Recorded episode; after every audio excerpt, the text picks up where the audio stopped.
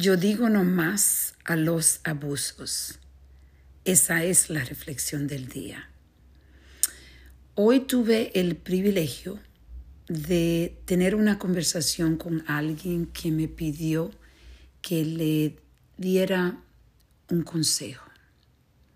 Y digo es un privilegio porque yo creo que cuando una persona se siente cómoda de preguntarte a ti, de que le ayude, de pedirte a ti que le dé un consejo, eso es donde esa persona está confiando en ti.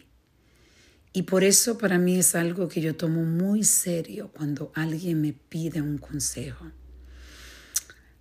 Esta persona comparte conmigo cómo él está en una relación donde es abusado.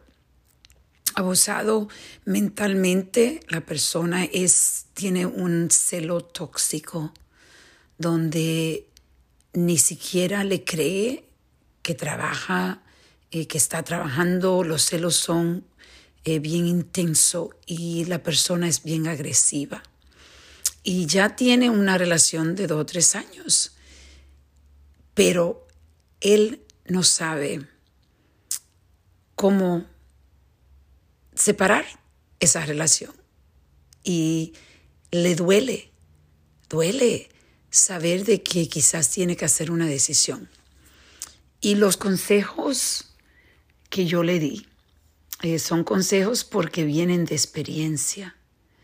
Cuando tú estás, eh, tú estás en una relación donde la persona te cela, donde la persona te trata mal y dice que tú eres el problema, en realidad ahí tú tienes que reflexionar en cómo tú puedes aceptar que te traten de esa forma.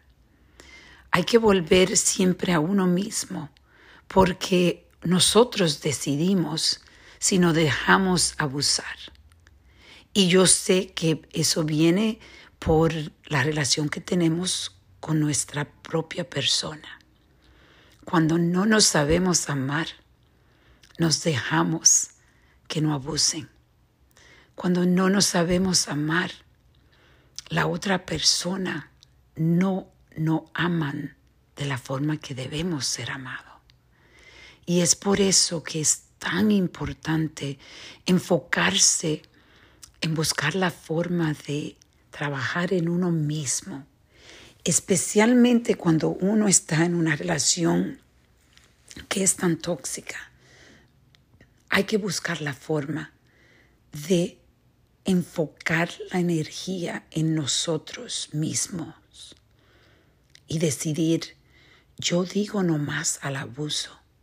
Y yo sé que quizás no puedo hacer una decisión inmediata, pero tiene que empezar a tomar pasos, aunque sea pasos a pasos, para decir no más y prepararte para terminar esa relación. Y la preparación viene en empezar a conocerte a ti un poco más, a tomar este tiempo para reflexionar, empezar a escuchar o leer libros que te puedan dar un poco más de conocimiento de tu ser. Empezar a comunicarte con tu pastor, si tú vas a la iglesia, con las personas de nuevo que te quieren, porque irónicamente cuando estamos en relaciones tóxicas, las amistades que te aman, la familia que te ama, usualmente no quieren a esa persona. Y eso es un, eso es un signo de que en realidad tú estás con la persona incorrecta. Y si tú crees que tú vas a poder cambiar una persona que es agresiva, que tiene celo, que son celos eh, obsesionados, eso es muy difícil. Nadie cambia a nadie. La persona tiene que aceptar de que ellos tienen un problema y así lo acepten tú tienes que decidir si tú quieres trabajar tanto, porque para romper esos hábitos que son creados por la vida es difícil.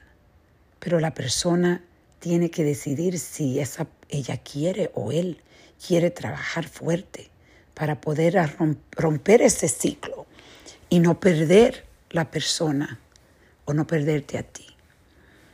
Pero es tan difícil el proceso y yo entiendo que es tan difícil. Pero hay que empezar diciendo, yo digo no más al abuso. Yo soy la que estoy o el que estoy haciendo la decisión de quedarme en esta relación y obviamente si tengo una relación donde el 80% estoy infeliz o el 90%, ¿vale la pena? ¿Vale la pena no querer ir ni siquiera a tu casa para no pasar tiempo con esa persona? Esas son preguntas que hay que hacerse y yo sé que las respuestas a veces ni, ni queremos oírla, pero hay que empezar a reflexionar y hacer esas preguntas difíciles para tú poder entonces empezar a tomar paso, prepararte, prepararte mentalmente, prepararte financieramente, buscar la forma de empezar a visualizar tu vida sola o solo y empezar a visualizar una vida sin abuso. No te mereces que seas abusado. Y cuando lo acepta es porque tú tienes una relación tóxica contigo mismo. Vamos a reflexionar y a reconectar.